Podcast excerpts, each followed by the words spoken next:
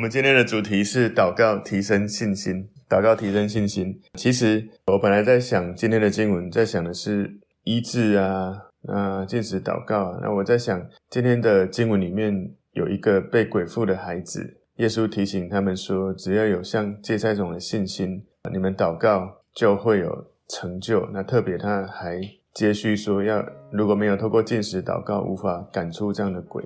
所以我今天的主题，我们把它定为祷告提升信心。我们默想的经文在马太福音第十七章十四到二十一节。我们一起来祷告，耶稣，我们谢谢你，透过今天的经文，你让我们看见你当时在人间行走在人当中，有人他的孩子被鬼附，而你透过门徒训练，帮助门徒知道如何来。做这样的祷告跟医治，求主你也教导我们，透过这个故事，透过这个经历，让我们也能够学习如何透过在祷告中释放你的能力。奉耶稣基督的名祷告，阿门。今天的主题是祷告提升信心。那经文是马太福音十七章十四到二十一节。耶稣和门徒到了众人那里，有一个人来见耶稣，跪下说：“主啊，怜悯我的儿子，他害癫痫的病很苦。”屡次跌在火里，屡次跌在水里。我带他到你门徒那里，他们却不能医治他。耶稣说：“唉，这不信又悖逆的世代啊！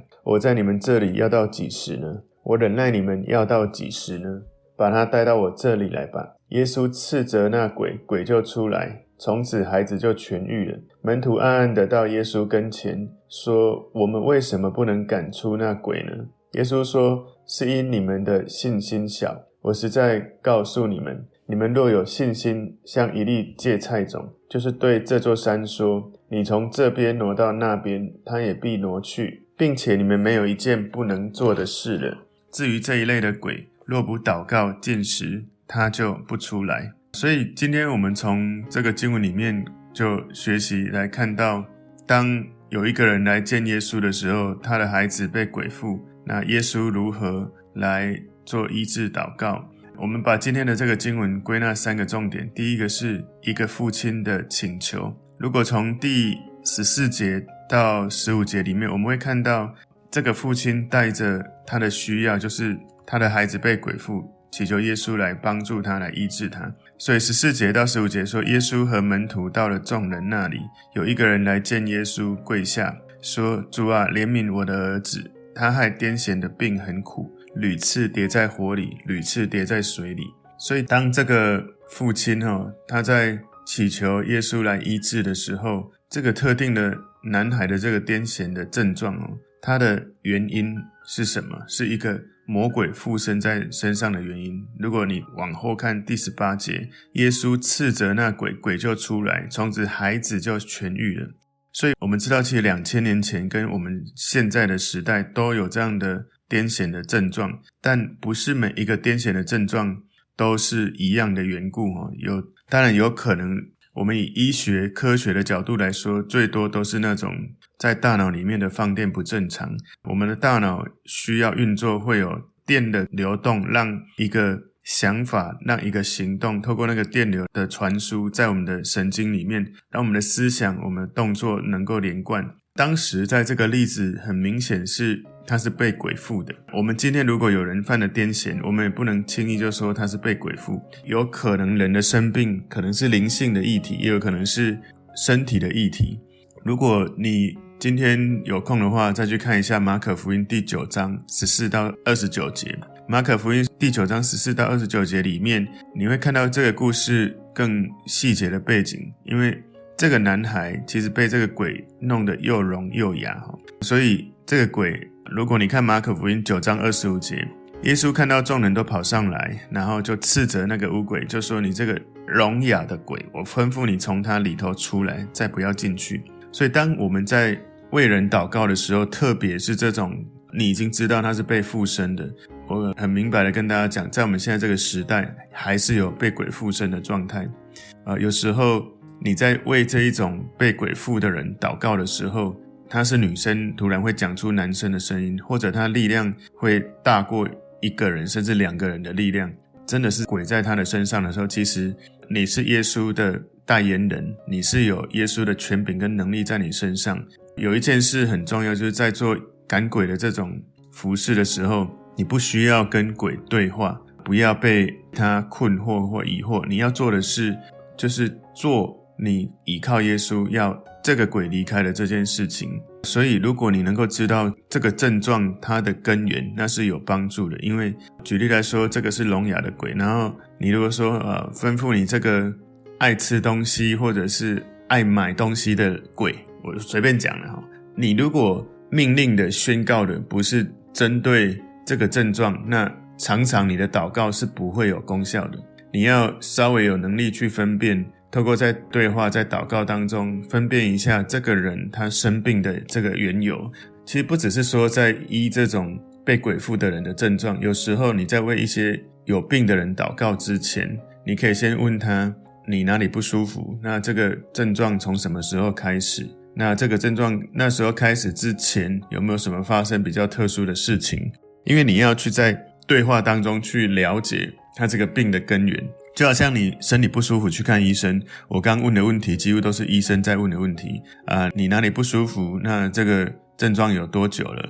医生还会问说，那这几天大小便顺顺利吗？然后。有没有做这个？有没有做那个？所以你要去，当然我们不用问人家大小便顺顺不顺利的，但是我们可以问说，这个症状开始之前有遇到什么事情吗？比较特殊的生活上的改变吗？这个事件发生之后，你从里面到外面，你自己感觉有哪些东西不一样？哈，那这些对话其实在分辨他这个人现在的疾病的的根源是什么。所以你在医病祷告的时候，不管是被鬼附，不管是身体的疾病，不管是什么疾病，如果这个人心脏在痛，你说啊，奉耶稣的人医治他的脚，你你这样子讲，当然对他的心脏没有用。你要稍微去分辨一下，如果能够精准的知道这个疾病它的正确的名称，那你命令那个疾病离开，或者你你宣告耶稣保血的能力在那个疾病上掌权，你的祷告会带来很大的能力。甚至按着神的心意，你能够行神迹奇事，是因为你有一个这个基本的医治祷告的理解哈。所以当耶稣他来到这个地方，一个需要来的时候，他先听了这个父亲他在讲他儿子的症状。那我们从一个角度来思考哈，当你自己关起门来祷告默想亲近神，会觉得哇，自己很属灵。这里是个基督徒，好像当世界关起来，我们自己跟神连结的时候，觉得神很靠近。但是如果我们的信仰始终都只是这样，而没有走到外面去看到需要，去陪伴、去帮助、去释放神在你身上的这个权柄跟能力，我们有时候不小心会把信仰当成宗教。一个宗教是会变成以自己的主观的私欲来决定我要不要做这些事情。真正的宗教，真正的信仰，是你信靠神，而神给你一些负担，感受到、看到、体会到有一种怜悯，有一种需要的感觉，你去站在那个中间去满足需要。所以有一些基督徒他们会觉得说：“哎，我要做的是这个啊，那是我要做的，另外那些东西不是我要做的。”那这是有可能的，有可能神给每个人对这种各种的不同的需要有不同的负担。我们都知道，人间有太多的需要跟问题，那你可能没有办法去满足所有的问题跟需要。那你要祷告，要灵里面要敏锐，就是如果神给你一些感动，看到有需要的地方，你心中生出一种感动，有一种负担，不管你有没有能力，如果你有能力，你当然要去做。那如果你没有能力，那你可以跟神祷告。有时候神已经触动我们的心了，我们掉了眼泪，我们有怜悯，可是我们却没有。去回应神的呼召，那有时候神会继续在你心中触动你。那有时候其实神再怎么触动你，就是不行动。有时候神可能要使用你，而你没有回应的时候，神就会去呼召下一个人。那你的生命就失去一个机会被神使用来释放神在你身上的计划跟恩赐能力负担。所以很多时候我们的信仰只是宗教，而不是信仰。是什么意思呢？就是当神让你。遇到人间的问题，给你里面有负担，你却只是好像感觉哇，好可怜，然后心里有怜悯，可是就这样过了。其实有时候神给你一些负担，对某些需要放在你心中的时候，你要开始祷告，你要进食祷告，你要花时间祷告。在祷告里面，神可能会很强烈或者是很清晰的告诉你，他给你这个感动呼召是什么，要怎么做。那你可能可以试着去回应神的呼召，用你现在知道的、你会的，你去做，去回应神要你做的事。或者你不会，你就在祷告中让神来带领你。所以有时候我们会困惑说：“诶，我们需要做这个吗？我们要做这个吗？教会要做这个吗？”我想第一个要问的是：我们来到耶稣面前祷告，主啊，你在我心中放下这个负担，这是你要我做的吗？有的人什么都有负担，所以他根本做不完。有的人看到很多很需要被帮助的事，可是他完全没有任何的被触摸，所以有的人的心过度怜悯，有的人心完全没有怜悯。那我们需要花时间来祷告，去分辨。举例来说，我有二十个看到这些需要，那那前三个是你在我的有限的生命里面你要有做的。就好像耶稣，其实他在人间三十三年半，我相信有太多的需要都需要耶稣来帮助，但是我在想，耶稣。应该没有时间去满足所有他那个时代所有人的需要，他就是不断的跟天父连结，然后知道天父要他做什么，他才做。你知道吗？其实就像礼拜六的读经进度，其实耶稣一开始对那个来求他帮助的迦南迦南妇女，那个迦南妇女请耶稣医治她的女儿，其实一开始耶稣并没有回应，也就是说，耶稣 它是有次序的，而且耶稣走在路上要去医治人的那个路上有那个。犯了血肉三十几年的一个妇女，就偷偷摸了他一把，这是什么意思呢？其实有时候我的理解哈，有时候神并没有要做每一件事，可是当人的渴慕来的时候，神的能力也会在他的既定计划当中，也回应人的这种渴慕跟需求。我们在看到耶稣跟人互动的过程，我们要去思考，如果神把一个需要带到你面前，甚至是让你有负担、有感动。我们至少要先来到神面前祷告，主啊，这件事是你在这个时候要我做的吗？如果是，请你也继续告诉我啊；如果不是，请你让我知道我能够做的是什么。我想这会帮助我们更多的把我们的信仰活出真正的以基督的心为心。第二个重点是今天进食祷告的信心。第二个重点，门徒无法医治。第二个重点是门徒无法医治。马太福音十七章十六节，这个父亲带。孩子来哈，他说：“我带他到你门徒那里，他们却不能医治他。所以有时候跟随耶稣的人，他们所做的服事可能不会很有成效，但是耶稣如果出手，如果他愿意的话，就一定会成就的。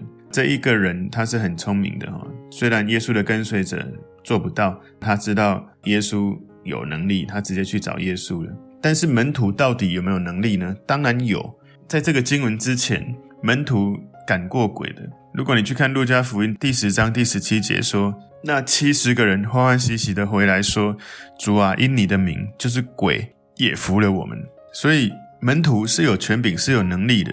但是在这个地方，门徒们无法医治这个孩子，因为魔鬼的能力是有分等级的。从以弗所书第六章十二节，我们可以看到，以弗所书六章十二节说：“因我们并不是与属血气的争战，乃是与那些执政的、掌权的、管辖这幽暗世界的，以及天空属灵气的恶魔争战。”所以你就有看到，有执政、有掌权、有管辖幽暗世界、有天空属灵气的恶魔，有一些不同的等级。所以有一些魔鬼，他们比其他的等级的魔鬼更强大，更难去做。在祷告中斥责他离开。门徒们其实，在之前已经有这个赶鬼的权柄了。你如果看马太福音十章八节，哈，医治病人，叫死人复活，叫长大麻风的洁净，把鬼赶出去。你们白白的得来，也要白白的舍去。所以门徒们到底有没有那个能力权柄？有。不过呢，从今天这个经文的故事里面，这个恶魔，这个魔鬼比。大多数其他他们以前遇过的更难对付，有时候是这样哦，就是诶，门徒们不是有从神领受权柄能力吗？为什么会这样？当然，我刚刚有讲到是恶魔这些魔鬼有不同的等级。那另外一个，有时候神允许门徒们经历一些事，有时候是要让他们去学习一些功课。当门徒们在祷告上没有成功的时候，他们的失败教导他们在服侍的时候不要墨守成规，没有任何的。弹性没有任何的跟神交流之中的转化，他们的失败也教导他们遇到问题要来找耶稣，耶稣是永远一定会得胜的。教导他们要去找耶稣，要去盼望跟耶稣在一起。那遇到问题找耶稣，所以我们是基督徒，我们是有神的生命、神的能力在我们身上。有时候我们在服事中的成就，慢慢的那些成就会变我们的神，所以我们要谨慎。我们在回应这个世界的需要的时候，有时候我们会变得优越感，或是有骄傲的感觉。我们需要常常记得，我们要常常回到耶稣面前。我们知道，我们有任何的这些成就，不过是因为耶稣与我们同工，我们依靠他，然后他回应了我们在祷告中释放的能力。所以我们要提醒自己，常常保持谦卑的态度，回到耶稣的面前，把荣耀给神。当然，我不知道门徒他们当时生命的状态是什么，但是很明显就是门徒无法医治。那这个人来找耶稣，如果我是这一群门徒，我也会很纳闷哦。所以接下来在后面呢，在我们要看的第三个重点，门徒就把心里的困惑跟耶稣对话了。所以今天祷告提升信心，第三个重点哈，第三个重点，耶稣轻易赶出鬼。耶稣轻易赶出鬼。马太福音第十七章十七节说，耶稣说：“哎，这又不信又悖逆的世代啊！我在你们这里要到几时呢？我忍耐你们要到几时呢？把他带到我这里来吧。”所以从如果我们字句上看到的，我感觉了哈，就是耶稣可能有一点懊恼，觉得感叹他的门徒们。他其实，耶稣其实他在人间服侍的生涯即将要结束了，即将要上十字架了。当然，我在想，耶稣当然都知道很多的事情啊，但我在想，会不会可能他对门徒没有足够的、更多的信心，感觉到感叹。所以，马太福音十七章十八节，耶稣斥责那鬼，鬼就出来，从此孩子就痊愈了。所以，你看到耶稣斥责那鬼。你有没有看到？就这四个字，斥责那鬼，鬼就出来。当然，你看马可福音，我刚刚有讲，那个鬼是聋哑的鬼。我们刚刚在看到这个耶稣从马可福音的记载，他是说，就斥责那五鬼说：“你这聋哑的鬼，我吩咐你从他里头出来，再不要进去。”所以，当耶稣斥责那个鬼，甚至直接就说出那个鬼的名字，命令他要离开，他没有选择，一定要离开。所以，耶稣斥责那个鬼的时候，聋哑的鬼的时候，鬼就出来，然后立刻就救了那个被鬼附的男孩。那对门徒来说，再怎么困难，对耶稣是没有任何困难的。然后接下来呢，门徒他里面的困惑就出来了。马太福音十七章十九节，门徒暗暗的到耶稣跟前说：“我们为什么不能赶出那鬼呢？”你们如果看到这个暗暗的，应该是可以。稍微理解一下，如果我们是门徒，我们会觉得不好意思。那这种事也不要公开跟大家就开始讨论起来。当然，他们就自己暗暗的来到耶稣的旁边，应该是很小声的在请耶稣帮助他，因为他们赶鬼没有成功，他们感到困惑。呃，他们因为困惑，以至于他们的信心开始失去。其实，如果他们在赶鬼那个历程哈，我在想，或许这也是神的允许，让他们。去透过跟耶稣这样的对话，去反思他们的信心到底在哪里。所以马太福音十七章二十节，耶稣说：“是因你们的信心小。”所以耶稣把门徒不能赶鬼，这个原因是归纳于他们不信哦，他们的不信。如果你要跟魔鬼征战得胜，你心里要有一个确据，你是有权柄、有能力的，而且你命令那个鬼离开，你有那个能力，是因为你信靠有完全权柄。来胜过魔鬼的神，所以有一些东西，有一些你在祷告的这些，不管是对象或人事物，你要有一个坚固的信心，要有一个确定的身份认同，然后你在热切迫切的祷告当中，你才会具有那种感动，才会具有那种好像释放出在你里面的那个大能。有时候有一些困难来了，你在祷告里面不断的求，你会被神改变，你会被神触摸。然后神的能力就很自然的释放出来。所以如果去责备那个小男孩，或者责备他的父亲，或者责备鬼，责备鬼是有用，命令鬼是有用的。可是如果去骂那个孩子或者那个父亲是没有意义的。所以有时候你在跟一个人冲突的时候，你一定要记得暂停，然后心里跟神交流：主啊，眼前这个人发生什么事？有时候神会让你有一个明白，就是这个人这个时候他是被。撒旦的意念所攻击，或者是有时候这个人他的状态是失控的，我们有时候很难分辨他是情绪太高而已，还是因为撒旦影响他，还是因为他这个人本来的问题，我们有时候很难分辨。可是当你安静的时候，有可能你不一定能够分辨，可是神能够让你分辨你自己的状态。所以有时候你需要不断的对准神，让你看懂情境，让你看懂神在你身上在做什么，让你看懂神这个时候要你做什么。那这个鬼他住在那个孩子的身上，这些门徒他们遇到了困难，没有办法赶出来。所以如果我们是这个在服侍的人，不管你是一般的会信徒、门徒、基督徒，或者是教会的领袖，当我们在服侍的时候，我们觉得好像没有带出果效的时候，举例来说，你是一个。想要传福音给其他人的人，或者你是一个小组长，或者是你是一个教会领袖，你发现你怎么做这个做那个，好像都看不到果效。其实我们都会放在嘴巴说我们要多祷告，可是我们没有真正的祷告，或者没有在祷告当中把那种内心深切的渴望，能够在祷告里面真的投注在耶稣身上，以至于耶稣的灵来触摸到了你。有时候祷告是一种学习放下，一直靠自己的过程。我们的人太容易用我们的能力、经验、知识、资源，想要用各种方式去成就我们想要看到的属灵的事情。但是，当我们这样做的时候，我们没有让自己在祷告当中谦卑下来，知道我靠自己是不行的。所以，耶稣就在马太福音十七章二十节后半段说：“我实在告诉你们，你们若有信心，像一粒芥菜种。”所以，我们需要什么样的信心？一点点信心。一粒芥菜种是非常小的，我们之前都有看过，放在手上你几乎看不太到。如果你有这一点点信心，投注在伟大的神的身上，就能够成就伟大的事情。如果你只要一点点信心就可以成就大事，如果你的信心是很大，那当然可以成就更大的事。所以我们的信心对象到底是谁？是什么？是建立在什么东西身上？我们自己看不见我们自己，没有人看得见自己的眼睛。除非你看镜子，或者从另外一个人眼睛投射看到自己。不过，你从镜子或另外一个人眼睛看到，也只是一个反射。那你的信心呢？是应该把你的投射在耶稣身上，以至于耶稣他投射他的本质在你身上。所以你看不见信心，可是你可以仰望耶稣。